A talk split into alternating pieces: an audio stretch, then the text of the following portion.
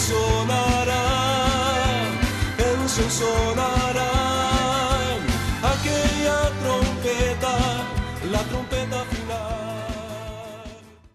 La Iglesia de Cristo de los Ministerios Llamada Final en Phoenix, Arizona, presenta su programa Llamada Final. Conscientes de que vivimos los últimos tiempos y que la humanidad necesita escuchar la verdad eterna de Dios, presentamos el siguiente programa con el pastor José Arriaga. Con ustedes, el pastor José Arriaga con el mensaje de la palabra de Dios.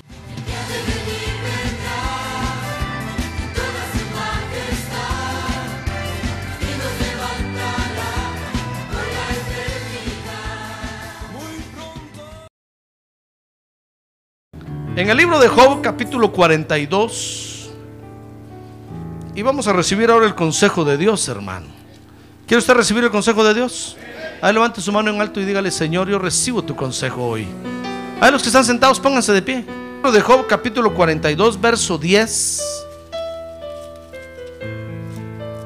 Y el Señor restauró el bienestar de Job. ¿Ya ve que Dios restaura? A ver, diga, Dios restaura. Y el Señor restauró el bienestar de Job cuando éste oró por sus amigos. Y el Señor aumentó al doble todo lo que Job había poseído. Dice el verso 11, que entonces todos sus hermanos y todas sus hermanas y todos los que le habían conocido antes vinieron a él y comieron pan con él en su casa se condolieron de él y lo consolaron por todo el mal que el Señor había traído sobre él. Cada uno le dio una moneda de plata. Mire todo lo que recibió Job, hermano. Y cada uno un anillo de oro. Amén. Gloria a Dios. Muy bien, quiero que vea, hermano, que así vivimos nosotros los creyentes, fíjese. Como este otro creyente. Vivimos, dice Job 42:10, orando por nuestros amigos. ¿Qué le parece? Job, hermano, dice que ahí Dios lo puso a orar por sus amigos. Y aunque, era, aunque eran amigos que estaban peleando con él, pero eran sus amigos. Usted sabe que a veces los amigos se pelean, ¿verdad? Sí. A veces los hermanos se pelean, hermano.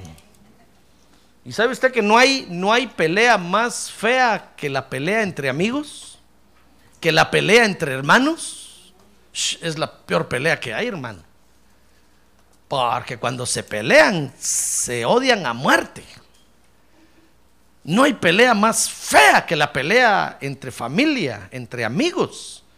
¿Y qué le parece que cuando estaban en lo peor de la pelea, Dios le dijo a Job, mira Job, ora por tus amigos? Hermano, mire las cosas que hace Dios. Pero así vivimos nosotros los creyentes. Vivimos orando por nuestros amigos, porque el Señor Jesucristo, fíjese, nos, nos ha mandado a que intercedamos por el mundo. Nosotros somos los que ahora tenemos que orar por el mundo, hermano, ya no es el Señor. Dice la Biblia en San Juan 17 que ahora el Señor está a la diestra del Padre intercediendo por nosotros sus hijos. Pero ahora nosotros en la tierra tenemos que interceder por la tierra, hermano, por los habitantes de la tierra, pues. Y por todo lo que hay en la tierra. Por los animales, por la misma tierra, por los árboles, por todo lo que hay. Por eso es que vivimos orando por nuestros amigos. A ver, ¿quiere, quiere decir conmigo, yo oro por mis amigos? A ver, dígale que tiene a un lado, hermano, yo oro por mis amigos. Sea mi amigo, dígale. Alguien le va a decir, hoy no, pero cuando nos peleamos, pero voy a, voy a orar por usted. A ver, dígale, voy a orar por usted. Aunque me pelee con usted, voy a orar por usted. Porque así vivimos nosotros los creyentes. ¿Ya ve qué vida tan bonita tenemos? A ver, diga, yo tengo una vida bonita. Por eso cantamos, me siento tan bien en Jesucristo, hermano. Porque, ¿qué le parece que vivimos orando por nuestros amigos? Fíjese que la oración es el medio de comunicación con Dios. Por eso vivimos orando. Y no quiero que veamos hoy las clases de oración que hay, porque las hemos estudiado otras veces. Pero hay una clase de oración que se llama orar sin cesar. El apóstol Pablo le dice a los tesalonicenses, oren sin cesar, no sin César, no, sin cesar, sin parar. ¿Sabe? Esa es la oración que usted hace cuando va manejando en el carro y de repente empieza a orar con Dios, hermano. De repente está trabajando y empieza a orar con Dios. Esa es la oración sin cesar. No, esa oración, fíjese, no es que usted se encierre en un cuarto, se ponga de rodillas y que nadie lo vea, como dijo el Señor en otra oportunidad. No, no, no, no. Esta oración es la que hacemos cuando vamos caminando, incluso platicando con alguien más que nos empieza a contar su problema, empezamos a decirle, Señor, ten misericordia de este pobre, por favor. Mira qué problemas tiene. Esa es la oración sin cesar. ¿Por qué? Pero fíjese que la oración entonces es el medio de comunicación con Dios. Dice Mateo 6:9 que el Señor cuando le enseñó a orar a los discípulos les dijo, ustedes cuando oren digan, Padre nuestro que estás en los cielos, santificado sea tu nombre. Y usted puede seguir leyendo ahí toda la oración. Porque fíjese que con la oración, hermano, la oración como medio de comunicación con Dios, fíjese que es el medio con el que se glorifica a Dios. ¿Usted quiere glorificar a Dios? Entonces, ore, diciendo, Padre nuestro que estás en los cielos, santificado sea tu nombre. Fíjese que es el medio con el que se glorifica a Dios, es el medio con el que se le pide a Dios. Usted dirá, pastor, pero, pero no se le glorifica a Dios con la alabanza. Sí, es cierto, pero la alabanza es un resultado de la oración. El que, el que alaba y no ora realmente no está haciendo nada, hermano. Solo es un loro. Solo está repitiendo lo que los otros dicen. Pero donde realmente se glorifica a Dios es en la oración. Y después venimos y le cantamos a Dios. Entonces, qué alegre se oye, hermano. Nos cambia el rostro. Se nos pone rostro de ángel. Sin ser ángeles. Porque los ángeles son otra creación. Pero mire usted a alguien que no ora. Mírelo alabar. Desde aquí le miro yo el rostro a usted. Por eso a veces paro el canto, porque le miro unas caras, hermano. No encuentra la letra del canto, no encuentra la música, no encuentra el ritmo. Cuando nosotros vamos, cuando nosotros vamos para allá, usted viene para acá. Ah, es que no está glorificando a Dios donde se debe de glorificar primero, que es en la oración. Entonces, fíjese que la oración es el medio con el que se glorifica a Dios, es el medio con el que se le pide a Dios. Usted puede leer ahí el modelo de oración que el Señor hizo, mire qué sencilla, pero es el medio con el que se le pide a Dios. Fíjese que se pide que se haga su voluntad. Dice ahí Mateo 6, 9, que se pide el sustento diario, porque dice el pan nuestro de cada día, dánoslo hoy. Mire, por eso usted quiere que Dios le provea, ore. Y Dios le va a abrir las, le va a abrir las puertas. Amén. Sí. Se pide el sustento diario. Fíjese que la oración es el medio con el que se pide perdón. Porque dice ahí Mateo, y perdona, perdónanos nuestras deudas, como también nosotros hemos perdonado a nuestros deudores. ¿Quiere usted pedirle perdón a Dios? Ore. No dé por hecho de que Dios ya lo perdonó, hermano. Ore diciéndole, Señor, perdona mis ofensas, por favor. Perdona mis pecados. ¿Se acuerda de lo que estudiamos el viernes? Ah, no, no se acuerda, hermano. Padre, ya se le olvidó. Compren el CD o el DVD. Entonces, es el medio con el que se le pide perdón a Dios. ¿Cómo, cómo, cómo hacer para que Dios lo perdone? Orando. Si usted viene conmigo a decirme, mire pastor, fíjese que quiero que Dios me perdone esto, yo lo que voy a hacer es orar, hermano, y decirle, Señor, ten misericordia de mi hermano, por favor, perdónalo. La oración es el medio, ya ve, no hay otra forma. Es el medio para pedir perdón. Dice ahí, dice ahí Mateo 6, 9 que es el medio para pedir protección. ¿Quiere usted que Dios lo proteja? Entonces ore, porque dice Mateo 6, 13 y no nos metas en tentación, mas líbranos del mal. Mire, es, es el medio para pedir protección, hermano. En lugar de estar, eh, de estar gritándole a los ángeles ahí, que cuando usted empieza a gritar, ángel, ven para acá, ángel, vete para allá, los ángeles lo han de ver a usted, este, este está loco. ¿Cree que con sus gritos le vamos a obedecer? Los ángeles solo le obedecen a Dios, hermano. En lugar de estarle gritando a los ángeles, mejor ore y dígale, Señor, no me metas en tentación. No le ore a Dios cuando ya está en la tentación, hermano. Porque ahí lo que tiene que hacer es solo aguantar porque ya está metido en la tentación. Órele antes. Dígale, Señor, no me metas en tentación, por favor. No permitas que el diablo me tiente. Yo no sé qué tentación pueda hacer, pero no permitas, no me metas en tentación. Líbrame del mal. Por eso ha escuchado usted la oración de Javes. Javes oró un día y dice que le dijo, Señor, si tú me guardaras para que el mal no me dañe. Mira el deseo que tenía en el corazón. Y todo lo demás que le pidió a Dios, dice que Dios se lo concedió. Porque el deseo de Javes era, era hermano, que, que, que Dios lo guardara para que el mal no lo dañara. No me va a decir usted que quiere que el mal lo dañe. Que me dañe un poquito, pastor, va a decir. Qué rico se siente. No, hermano, ¿cómo Dios lo va a librar y lo va a guardar así? Entonces es el medio, ya ve, con el que se pide perdón, con el que se pide protección.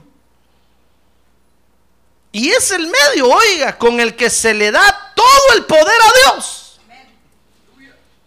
Por eso dice ahí al final, porque tuyo es el reino, Señor, y el poder y la gloria para siempre jamás. Amén.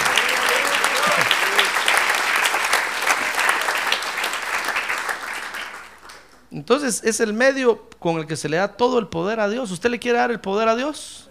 Entonces ore. Ese es, ese es el medio que Dios ha dejado para que nosotros le demos todo el poder a, Dios. Pero también la oración, fíjese hermano, quiero que, decirle esto antes de que veamos el, el caso de Job. Porque la oración, fíjese que es el medio de retroalimentación con Dios. Cuando usted y yo oramos, fíjese, nos alimentamos de Dios, hermano. Y Dios se alimenta de nosotros. Por eso es que tenemos que darle ahí el poder y, el reino a Dios.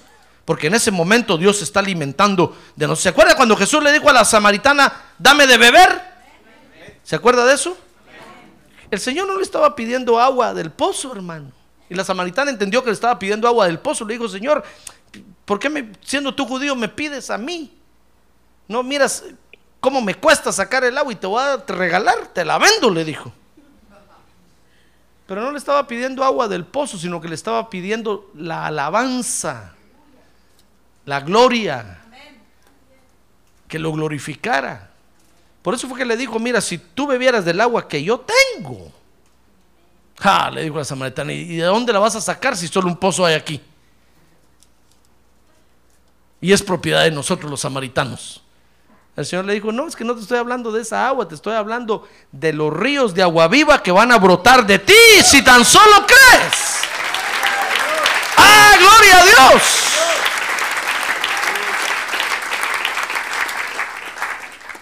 Mire, hermano, entonces cuando nosotros oramos, Dios se alimenta de nosotros y nosotros nos alimentamos de Él. Es un, es un intercambio. Mire, dice Hechos capítulo 10, verso 9, que, que un día que Pedro se fue a orar, dice que al día siguiente, mientras ellos iban por el camino y se acercaban a la ciudad, dice que Pedro subió a la azotea a orar como a la hora sexta. Y cuando estaba orando Pedro ahí, hermano, dice que entonces tuvo una visión. Dice que miró que un lienzo bajaba del cielo y se abría delante de él. Y cuando miró adentro del lienzo, dice que miró que habían animales de toda clase. Y oyó una voz, la voz de Dios que le dijo, Pedro, mata y come. Y Pedro le dijo, Señor, ¿cómo voy a, a comer? Nunca he comido animales inmundos y ahí hay de toda clase de animales. Imagínense, había un, había un cerdito ahí, hermano, en forma de chicharrón. Y el Señor le dijo a Pedro, mata y come. Y, el Señor le dijo, y Pedro le dijo, no, Señor, nunca he comido chancho, porqui, coche, cerdo, durante toda mi vida. Y no sé cómo le dice usted, pero como le diga. No va a pensar que coche es el carro, no, no, no. El carro se llama carro. Es el cerdo, hermano. Mire cómo cuando Pedro se fue a orar, Dios le dio esa visión, hermano. Porque es, es, es, es un medio de retroalimentación. ¿Quiere usted que Dios le hable? Entonces ore. Nosotros queremos que Dios nos hable y no oramos, hermano. ¿Cómo Dios nos va a hablar? Queremos, usted dice, pastor, yo lo oí predicar y a mí Dios no me dijo nada. Pues sí, si no ora, hermano. Ore. Y entonces va a ver que cuando venga el culto, Dios le va a hablar. Le va a hablar por todos los medios. Las profecías, usted va a sentir que Dios le está hablando a usted. Y cuando oiga la palabra de Dios, se va a sacudir porque va, va a sentir que directamente el mensaje es para usted. Es un medio de, retro- de retroalimentación. Dice Hechos 4:31. Mire, mire, mire esto. Dice que después que oraron, el lugar donde estaban reunidos tembló. Mire que ese era un temblor raro. Porque solo el lugar donde estaban ellos tembló. Ah, pero ¿sabe qué pasó? Dice, y todos fueron llenos del Espíritu Santo. Y hablaban la palabra de Dios con valor. Ah, es que entonces usted quiere alimentarse de Dios, ore hermano. Es el único medio. ¿Cómo no quisiera decirle yo que con un chocolate santo aquí, usted se coma 100 dólares chocolate? Va a ser como el Red Bull. Usted va a recibir fuerzas de Dios. Acuérdense que el mundo, en, en su sistema, el mundo tiene, tiene medios de retroalimentación. Por ejemplo, el Red Bull. Cuando usted, cuando usted toma Red Bull, ¿acaso no se acelera? Ja. Si le dicen corra para allá, parece corre caminos. Tiene, pero, pero usted compra el Red Bull. Mire, usted adquiere la fuerza del Red Bull, del toro rojo. Y usted le paga al toro rojo. Ya ve, es una retroalimentación. Usted obtiene un beneficio, pero ellos también se benefician de usted. Pues en el reino de Dios, que es nuestro mundo, donde nosotros vivimos ahora, Dios tiene su sistema también. Y tiene medio, un medio de retroalimentación para con Él, que se llama la oración. Cuando usted y yo oramos, hermano, es cuando entonces Dios nos abre los ojos en el mundo espiritual y tenemos visiones, hermano. Somos llenos del Espíritu Santo. El lugar donde estamos tiembla. ¡Ah, gloria a Dios!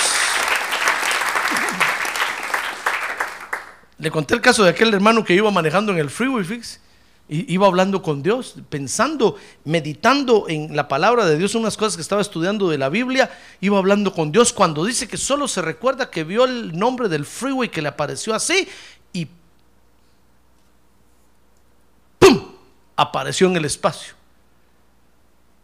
Entonces él dice que digo, ¿qué me pasó? Me morí, me morí, de plano me morí. ¿Saber qué pasó en el freeway ahorita? Estalló una bomba líquida.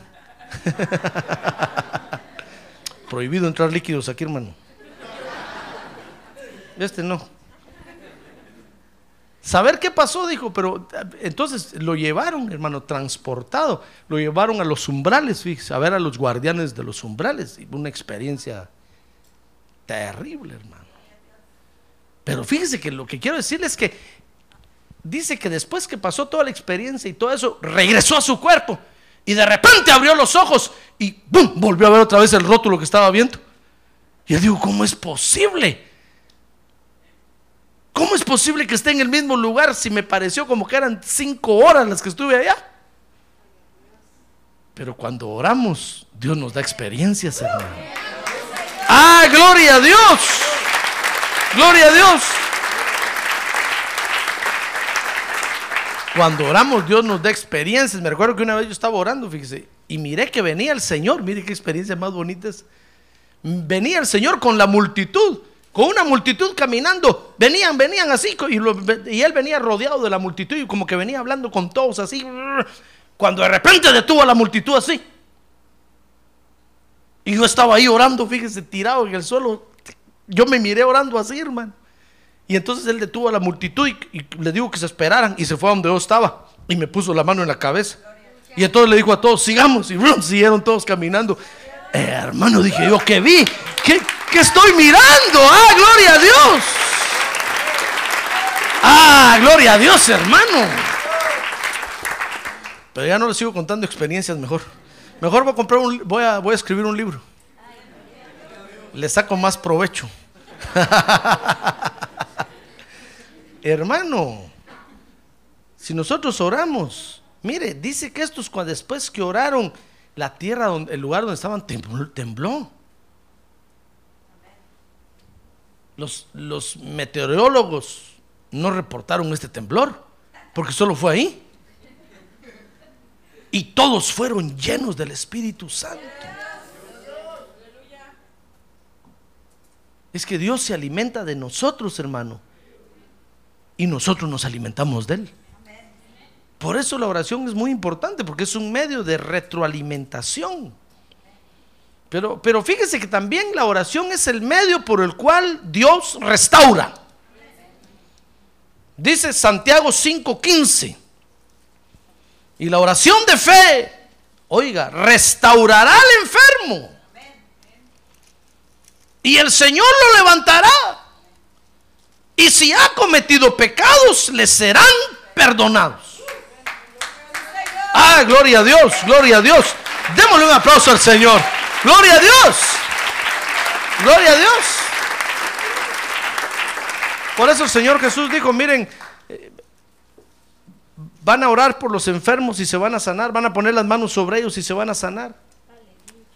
Y, no es eso lo que hemos visto en nuestra vida cristiana. Vivimos orando por nuestros amigos y Dios los sana, hermano. Si tuviéramos un libro de milagros, ya fuéramos canonizados. Solo porque cuesta muy cara la, la canonización, 10 millones de dólares, hermano. Por el santo más insignificante. Si no ya tuviera usted veladoras enfrente ahí, hermano, ¿cuántos milagros Dios ha hecho con nosotros? Porque oramos. Oramos. ¿Acaso no ora usted por su familia? ¿Acaso no ora por los enfermos de su casa y Dios los sana? Y hasta uno se asusta, hermano, y uno dice, ¿qué tendré en la mano?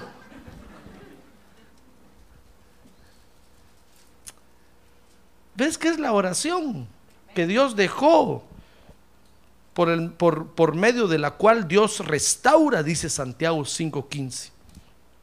Dios, Dios sana, Dios perdona los pecados. Si usted quiere que Dios lo sane, ore, hermano. Y si usted siente que ya no puede orar, venga entonces conmigo y diga, pastor, fíjese que yo ya oré, pero siento que, que, que esta enfermedad ya no, ya, entonces yo voy a orar por usted para reforzarlo. Por eso llenamos estos papelitos, ya ve. Porque es cuando ya sentimos que hemos orado y, y- y- y está duro la, la pelea, entonces llenamos el papel que dice, no voy a decir que dice, hermano para que los demás oren por nosotros. Y entonces Dios escucha la oración y sana y restaura y libera. Es la oración, hermano. Gloria a Dios. El medio que Dios dejó para nuestro beneficio. Yo, yo- no le estoy diciendo que viva de rodillas orando, porque también es ridículo. Bueno, aunque hay quienes lo hacen. Yo sé que usted tiene que trabajar, yo sé que usted tiene que, que ir, subir, bajar, entrar, salir.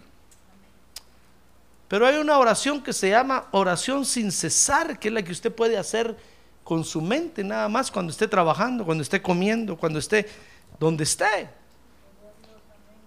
Y Dios lo va a escuchar. Y entonces Dios va a sanar, Dios va a restaurar. Pero hay una oración, fíjese, como la que le pasó aquí a Job que es la oración cuando Dios manda que se haga en un momento determinado. Porque el Espíritu Santo le habla a usted que en ese momento usted tiene que orar. Mire, dice Santiago 5:16 que para ello se requiere que el creyente que va a orar esté en paz con Dios. Ahora diga, paz con Dios. No que tenga la paz de Dios, no, no, que esté en paz con Dios. Porque el Espíritu Santo en un momento a otro le va a hablar a usted y le va a decir, ora ahorita. Y si usted no está en paz con Dios, Dios no lo va a escuchar, hermano. Porque dice la Biblia que Dios no escucha a los pecadores, pero si alguno se arrepiente, entonces Dios lo escucha, dice. Dice, dice Santiago 5:16, por tanto, confesaos vuestros pecados unos a otros y orad unos por otros para que seáis sanados. Y entonces dice, porque la oración del justo obrando eficazmente, dice el original. La oración del justo que está en paz con Dios, pues, que está caminando bien con Dios. La oración del justo que está obrando eficazmente puede hacer mucho, puede lograr mucho. Por eso es que Dios a veces nos usa para que en determinados momentos nosotros oremos, hermano. Tal vez usted va manejando el carro, su carro en el freeway y en ese momento el Espíritu le dice, ora ahorita por el pastor José Arriaga. Y usted le dice, Señor, ten misericordia, por favor, del pastor. Que coma bien, que duerma bien, que esté contentito. Y usted está en paz con Dios. Entonces, ¿sabe qué hace Dios? Eh, envía al Espíritu Santo conmigo y inmediatamente yo como bien, duermo bien y cuando vengo al culto me mira sonriente. Y usted me mira y dice, pastor, comió bien y durmió bien, ¿verdad? Yo le digo, decir, no, es que oré por usted, pastor, el Espíritu me dijo, ¡ah! ¡Gloria a Dios, hermano!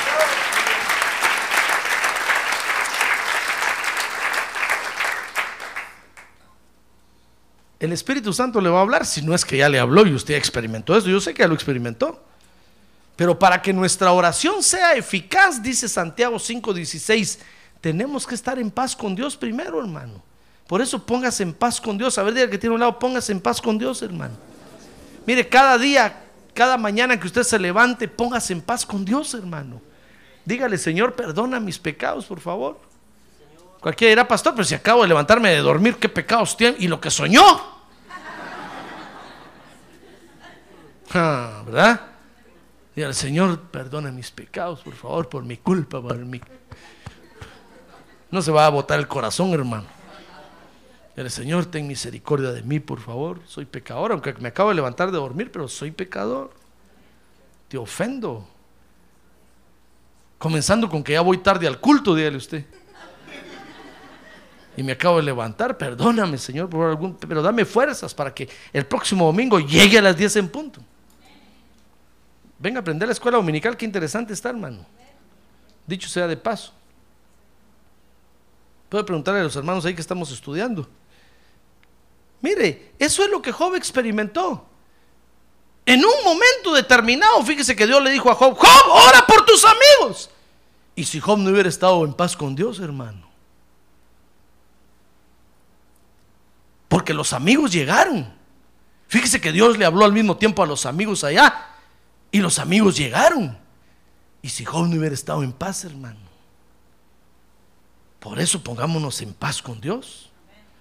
Cada vez que yo voy a orar por usted, yo me pongo en paz primero con Dios. Le digo, Señor, perdona mis pecados. Mira, voy a orar por estos hermanos ahorita. Yo agarro el listado que, que la hermana Alicia me da. Le digo, Señor, voy a orar por estos hermanos. Yo no sé a qué vienen. Perdona mis pecados, por favor. Quiero estar en paz contigo para que al orar por ellos mi oración sea eficaz, para que al orar por ellos mi oración logre muchas cosas en ellos. Porque Dios le va, Dios le, va a hablar. Mire, y si Dios en su trabajo le dice, ora ahorita por, por esta empresa, ora. Y si usted está mal con Dios, hermano, si en lugar de, tomar 20 minutos de break, te tomó media hora. Y Dios le está diciendo en ese momento, ora. ¿Usted cree que la oración va a, va a lograr mucho?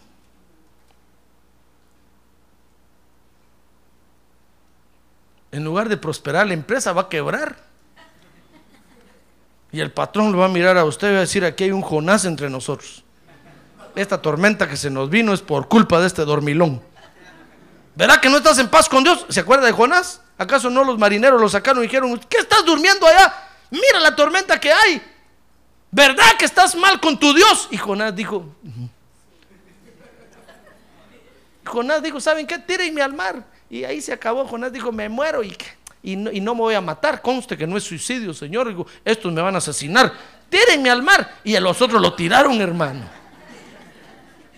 Jonás, cuando iba en el aire, dijo, adiós mundo cruel. Puc. ¿Qué si ahí estaba el gran pez esperándolo, se lo tragó?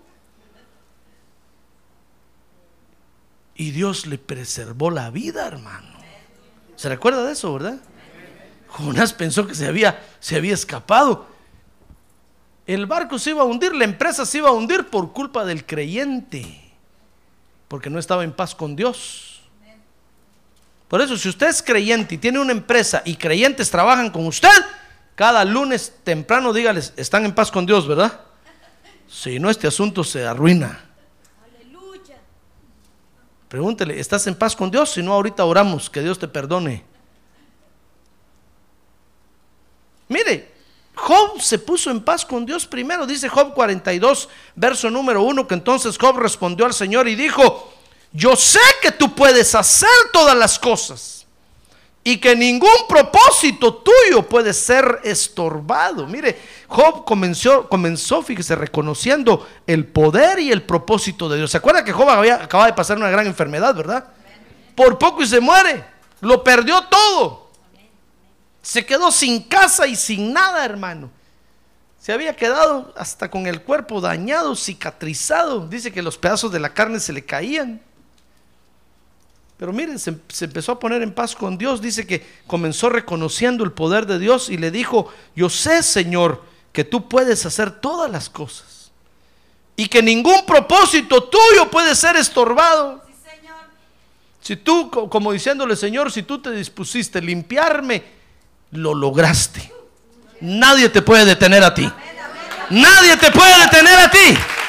Hasta que quede totalmente limpio. Ah, gloria a Dios. Mire, dice el verso 3. Dice, Job le dijo, ¿quién es este que oculta el consejo sin entendimiento? Por tanto, he declarado lo que no comprendía. Cosas demasiado maravillosas para mí que yo no sabía. Mire, comenzó a reconocer su incapacidad ante Dios, hermano. Porque si nosotros no reconocemos los propósitos de Dios, pecamos contra Dios. Si usted cree que las cosas que le pasan le pasan por casualidad, o porque Dios no lo quiere, o porque nadie lo ama, usted es un pecador empedernido. Le está dando despropósitos a Dios.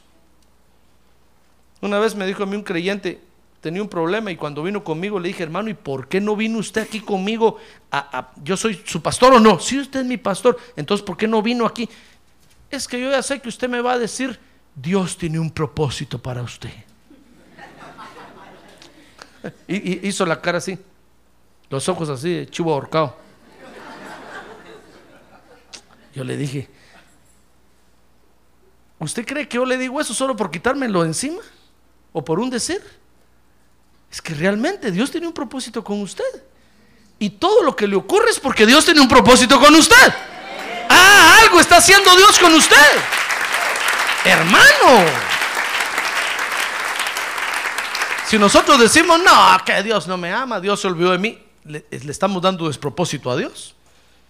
estamos pecando contra Dios. Entonces tenemos que comenzar arreglándonos con Dios por, ahí, hermano.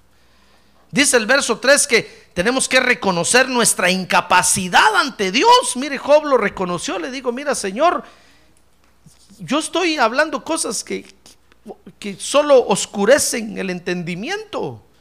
He declarado que lo que, que, he declarado lo que no comprendía. Solo hablaba por hablar. Cosas demasiado maravillosas para mí que yo no sabía.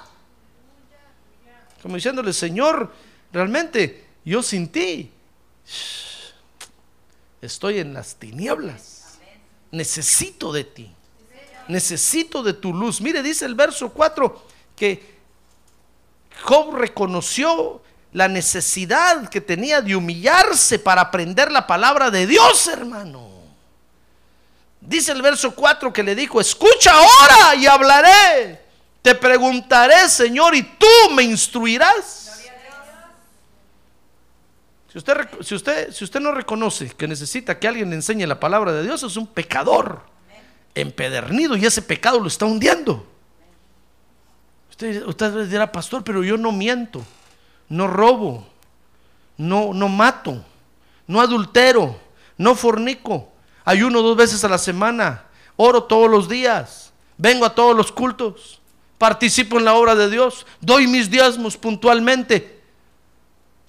Pero si no reconoce que necesita sentarse a escuchar a su pastor, la dulce voz de su pastor, por tres horas, es un pecador empedernido, hermano. Todo lo en bueno demás que hace, lo echa por la borda, lo entierra. Mire, Job le dijo, mira, Señor, está bien, voy a aceptar que no sé nada. Y me voy a sentar en la iglesia a escuchar a mi pastor, que me enseñe, que tú me instruyas, Señor. Úsalo a él para instruirme a mí. ¿Usted cree que ya lo sabe todo? Usted cree que ya lo sabe todo, dijo el apóstol Pablo, realmente no sabe nada.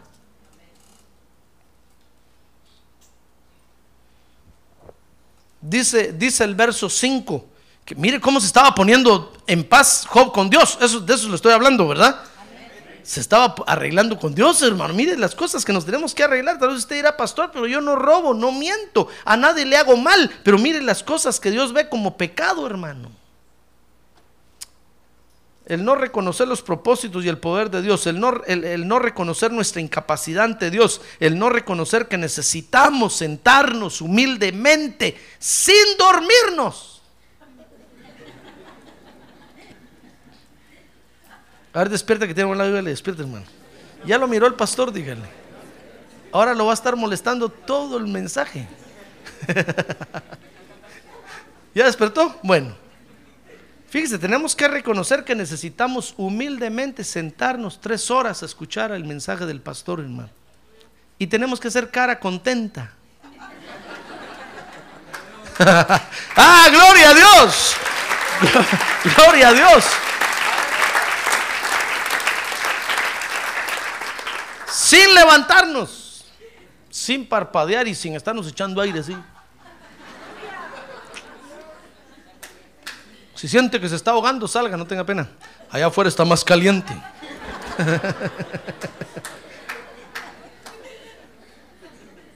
Tiene que reconocer que necesita humildemente sentarse, hermano. Solo a ver cómo el pastor se acaba su vaso de agua y usted tragando ahí salió. Acuérdese que el Señor Jesús dijo es la palabra de mi paciencia. Necesitamos sentarnos, hermano. Aunque usted diga, pastor, pero yo llevo 15 años oyéndolo a usted. Ya me aburrí. Mejor dígale el aburrimiento fuera en el nombre de Jesús, porque me, me faltan otros 15. Y no porque el pastor se va a morir, sino porque el Señor Jesucristo va a regresar, hermano. Amén. Entonces necesitamos reconocer que, que debemos de aprender la palabra. Dice el verso 5 que debemos de, de reconocer que solo Dios puede abrir nuestros ojos. Si no vamos a ser unos ciegos. Mire, dice el verso 5.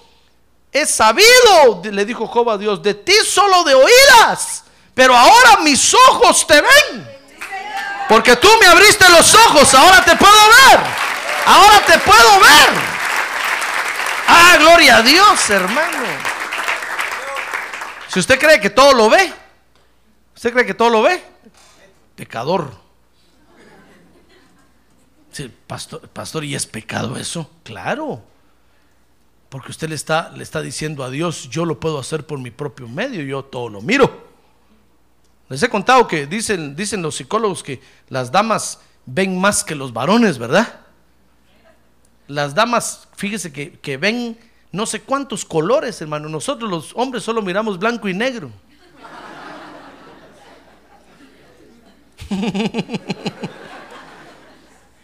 Por eso no nos importa mucho la ropa que nos ponemos, porque lo mismo da esta que esta otra.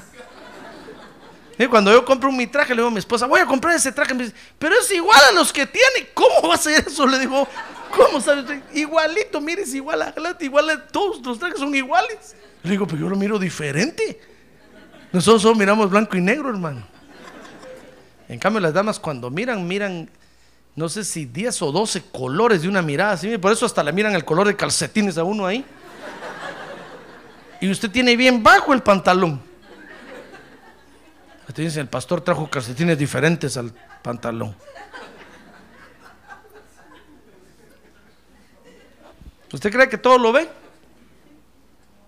Aunque con respeto a las damas, ellas miran más que nosotros.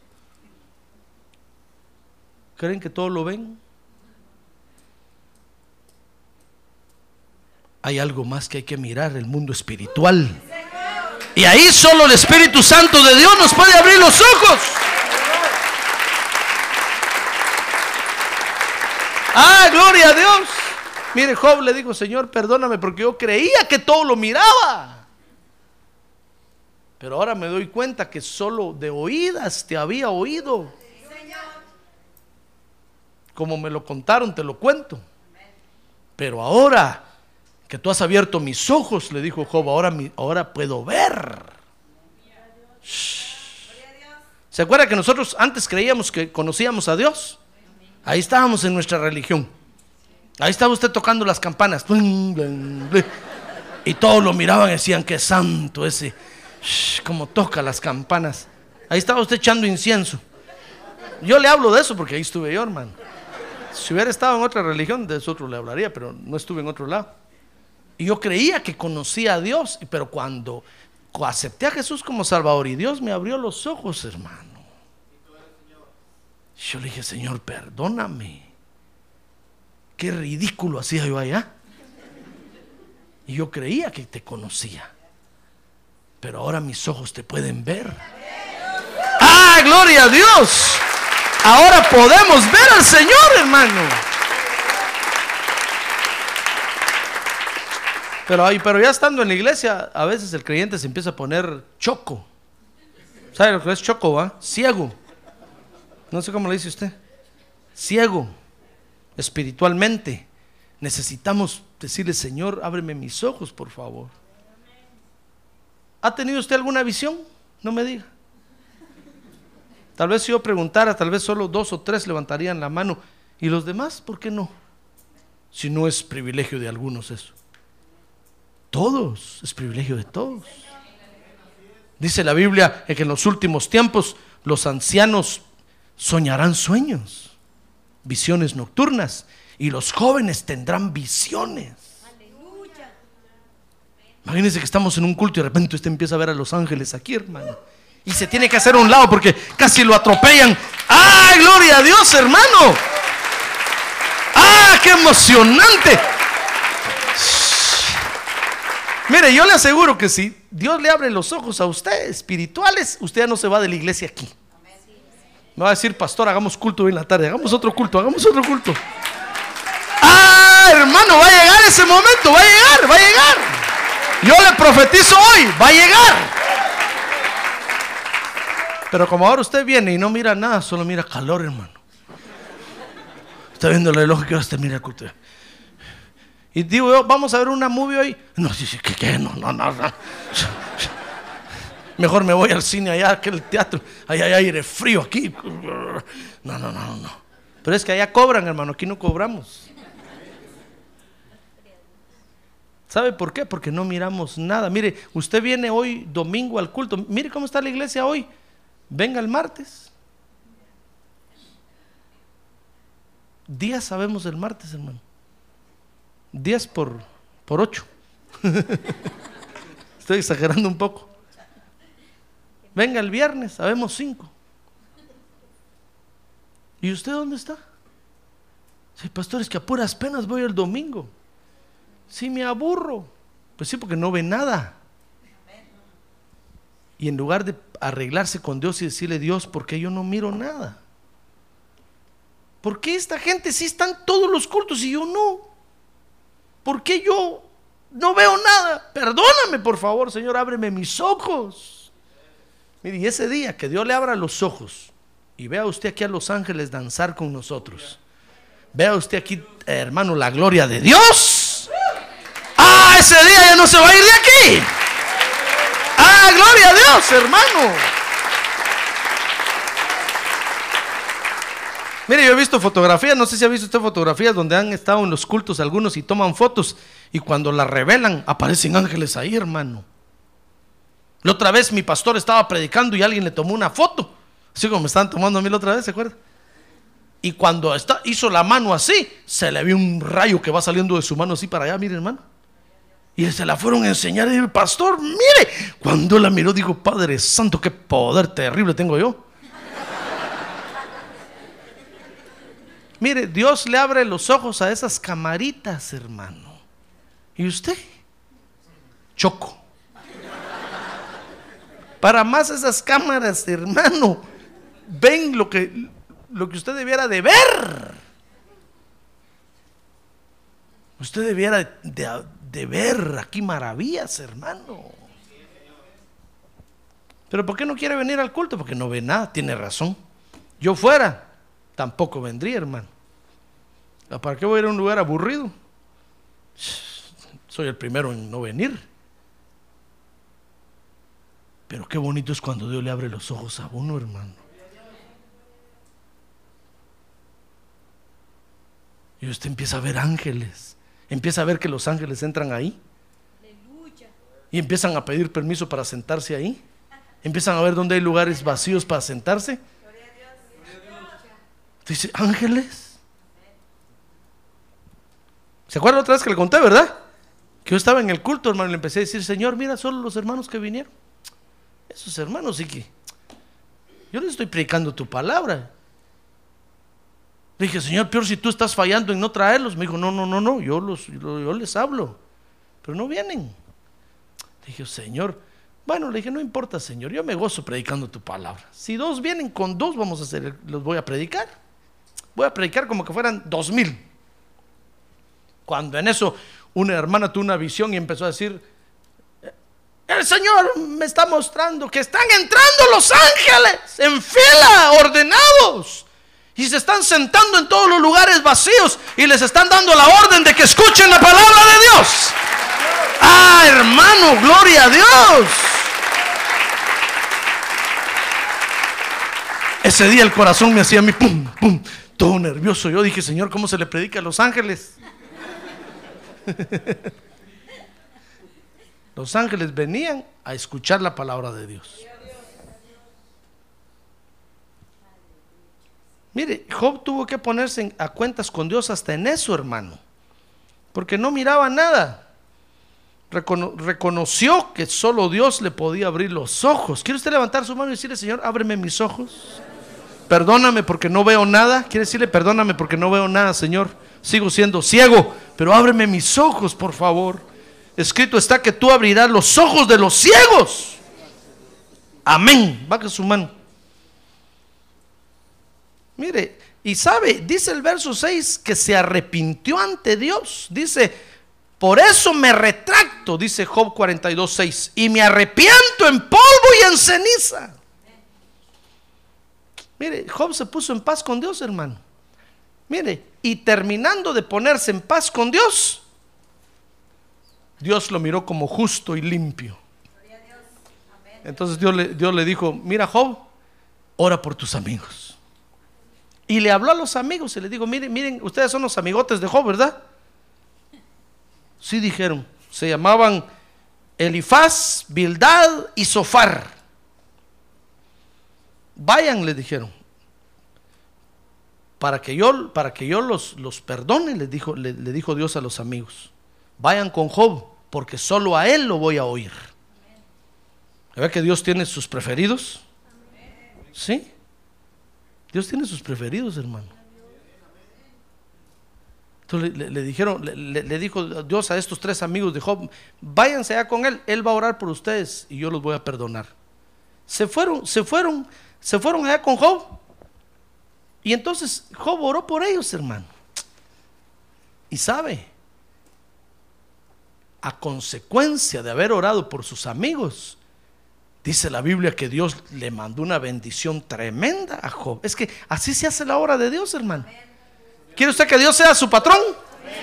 Dios paga bien, hermano. ¿Quiere usted que Dios sea su jefe?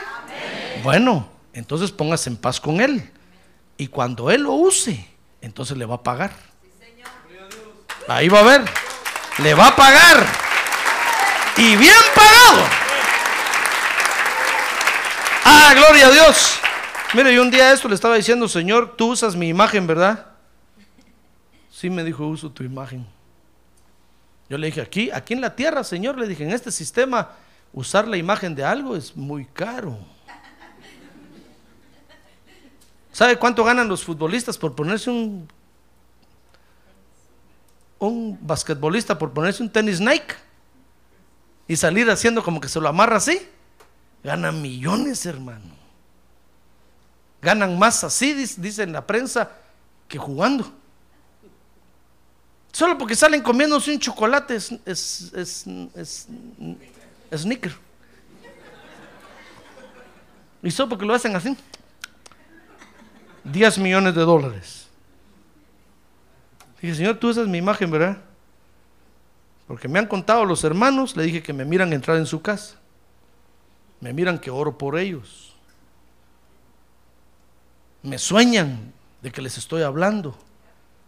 tú estás usando mi imagen, Señor. Entonces el Espíritu me dijo, ¿y acaso no te he pagado bien? Le dije, sí, Señor, me has pagado bien. No, si no lo digo por eso. ah, gloria a Dios, hermano. Gloria a Dios. No le dije, solo lo digo para que tú veas.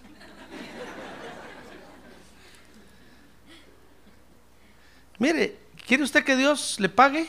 Porque Dios remunera, dice la Biblia, que es el único Dios que remunera a los que le buscan. ¿Qué quiere que haga? Dice Hebreos 11 que Dios le paga a los que le buscan. Entonces usted dirá, no Señor, yo no vengo por dinero aquí ni vengo. Pero Dios paga, hermano, ¿qué quiere que haga? Ah, gloria a Dios. Dios paga y paga bien.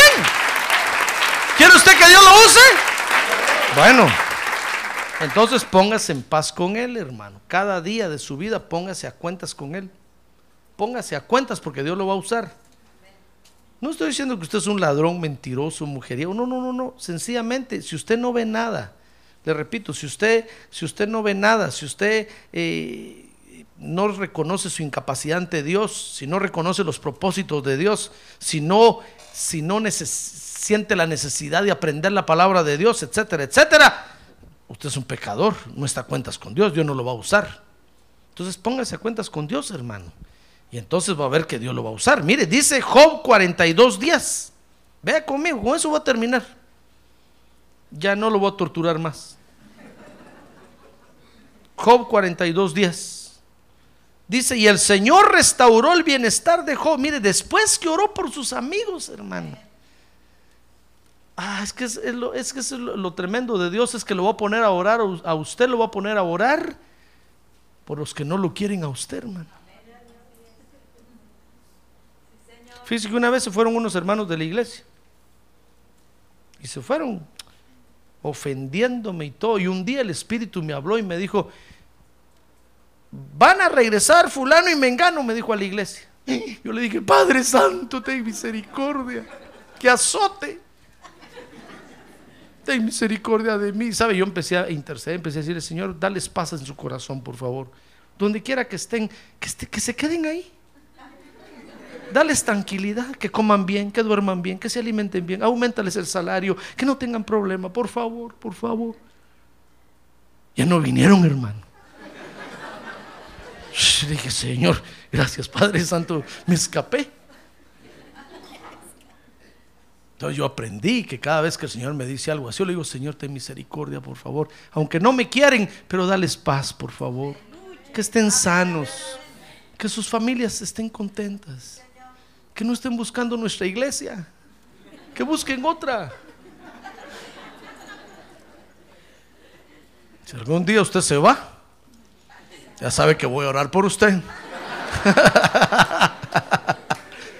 Sí, es, que es terrible, pero Dios lo pone a veces a orar a uno por los que uno ni quiere orar, hermano. Uno quisiera que la tierra se abriera y los tragara. Pero Dios dice, ¿qué vas a decir? No, dice, Señor, ten misericordia, por favor. Que estén gorditos, bien alimentados, que, les den sus papeles, que la migra no los persiga, que estén bien. ¡Ah, gloria a Dios! ¡Gloria a Dios! Es que eso le pasó a Job ahí, hermano. Job tenía que orar por eso sus amigos que fíjese que cuando estaba platicando con ellos dice que hubo un momento en que Job se enojó con ellos, hermano. Porque le estaban echando toda la culpa a Job, le estaban diciendo sos un pecador, por eso Dios no te perdona. Pues, Saber que eres. Y Job se enojó y los echó. Y entonces Dios un día le dice, mira Job, ¿te acuerdas de aquellos tus tres amigos, los tres amigos? Ora por ellos, van a venir a buscarte. Pero va que Job estaba, estaba en paz con Dios. Y- y cuando Job oró por ellos, Dios los perdonó, hermano. Entonces Dios le pagó a Job, dice, el verso 10, que el Señor restauró el bienestar de Job cuando éste oró por sus amigos. Y el Señor aumentó al doble todo lo que Job había poseído, dice el verso 11, que entonces todos sus hermanos y todas sus hermanas y todos los que le habían conocido antes vinieron a él y comieron pan con él en su casa, se condolieron de él y lo, y lo consolaron con todo el mal que el Señor había, había traído sobre él. Cada uno le dio una moneda de plata y cada uno un anillo de oro. Mire, Dios no solo le, dio cosas materiales a Job, sino que le dio gracia ante su familia, hermano. Porque cuando usted ora por sus amigos, mire, todos lo miran. Entonces todos dicen qué buena gente es este. Yo pensé que era un evangélico rematado así, loco, que a todos mandan al infierno. Pero no, yo lo oí un día que estaba orando por mí. Yo le robé y estaba orando por mí. Todos, todos, todos, todos lo empiezan a ver y decir qué buena gente es. Y entonces Dios le da gracia ante su familia, hermano. Y se los puede ganar para Cristo. Mire, le, ofrendas le llevaron a Job. Dios le empezó a pagar. Job empezó a recibir. Y como si fuera poco, dice el verso 12, que el Señor bendijo los últimos días de Job. Llegó a viejo contento. No amargado y hecho pedazos, divorciándose y peleando con los hijos. No, no, no, no. Contento con toda su familia. Mire cómo Dios remunera, ¿se da cuenta? Dios paga bien, hermano. Por eso déjese usar por Dios. Y Dios le va a pagar. Pero para eso, póngase a cuentas con Dios. Porque usted no sabe el día y la hora cuando Dios lo va a usar. En el momento que usted menos espera, el Espíritu le va a valer a decir, mira, ahí, está, ahí va tu jefe, ora por él ahorita, ora por él. Y si usted hoy vino el domingo a la iglesia y no vio nada, y así como entró, salió, ¿usted cree que está en paz con Dios? Usted va a orar y peor le va a ir a su jefe, hermano. Entonces su jefe ya va a voltear a ver y va a decir, este tiene la culpa. Jonás, vení para acá. Échenlo de la empresa, culpa de este, nos estamos hundiendo. Y de los 1555 empleados que tiene la empresa, solo usted va a ser despedido. Y no va a decir que es discriminación. Es Dios el que lo está sacando. Porque usted no está en paz con Él. ¿Quiere usted que Dios lo use? Amén. Cierre sus ojos entonces. Y voy a orar por usted. Y quiero invitarlo hoy, hermano, a que se ponga en paz con Dios. Porque Dios lo va a usar. Porque usted tiene el arma que se llama la oración en sus manos. Usted la tiene. No la tiene su vecino. No la tiene su compañero de trabajo. Usted tiene el arma que se llama la oración. Usted la tiene porque es hijo de Dios. Porque usted nació de nuevo.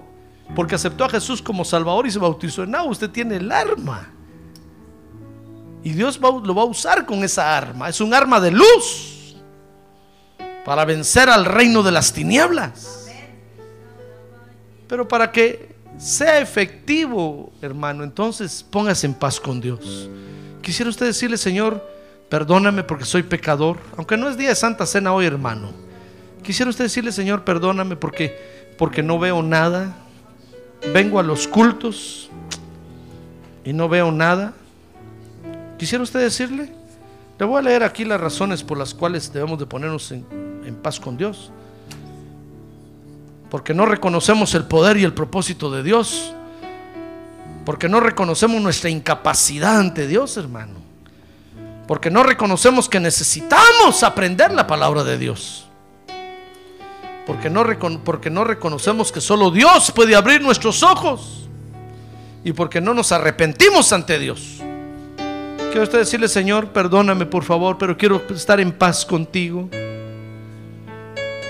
Quiero ponerme en paz contigo en esta hora, Señor. Perdóname por ser un pecador. Yo quiero que uses mi vida. Dígale, usa mi vida, Señor. Usa mi vida, por favor. Padre, aquí estamos delante de ti. Porque necesitamos obtener hoy tu perdón, Señor. Perdona, Padre, por favor. Perdona en esta hora, oh Dios. Abre los ojos del ciego. En el nombre de Jesús. Haz brincar al cojo. En el nombre de Jesús abre la boca del mudo. En el nombre de Jesús abre los oídos del, sordo, Señor. En el nombre de Jesús perdona, oh Dios. Queremos estar en paz contigo. Porque hoy tomamos conciencia de que tú puedes usarnos en cualquier momento. Así como lo hiciste con Job. Y nosotros queremos vivir orando por nuestros amigos, Señor. Porque esa es nuestra tarea ahora, orar por nuestros amigos. No importa que estemos peleados, no importa que, que no nos llevemos bien, queremos orar por ellos, Señor. Porque esa es nuestra tarea. Queremos bendecirlos porque esa es nuestra tarea. Por eso queremos estar en paz contigo. Para que nuestra oración sea eficaz, sea poderosa para que haya frutos de nuestra oración, Padre. Perdona nuestros pecados, por favor. Y usa nuestras vidas con la oración. Usa nuestras vidas con la oración para que el mundo vea lo que tú nos has dejado, para que el mundo vea que lo que nos has dejado es real y es poderoso. Para que el mundo vea que lo que tú nos has dado, tú lo usas para gloria de tu nombre, Señor. Perdona nuestras faltas, perdónanos por no ver tu gloria, Señor. Perdónanos por no sentir hambre de tu palabra. Perdónanos por no tener sed de ti. Perdónanos, oh Dios. Nos arrepentimos en esta hora. Ten misericordia de nosotros, Padre. Yo te pido por tu pueblo esta tarde, por favor, oh Dios, perdona. Perdona, Señor, perdona. Perdona, Padre, por favor, perdona. Perdona, oh Dios, porque queremos ser usados por ti. Abre nuestros ojos, embríanos hambre de tu palabra. Hoy nos arrepentimos delante de ti, oh Dios, para que seamos instrumentos útiles en tus manos, Padre.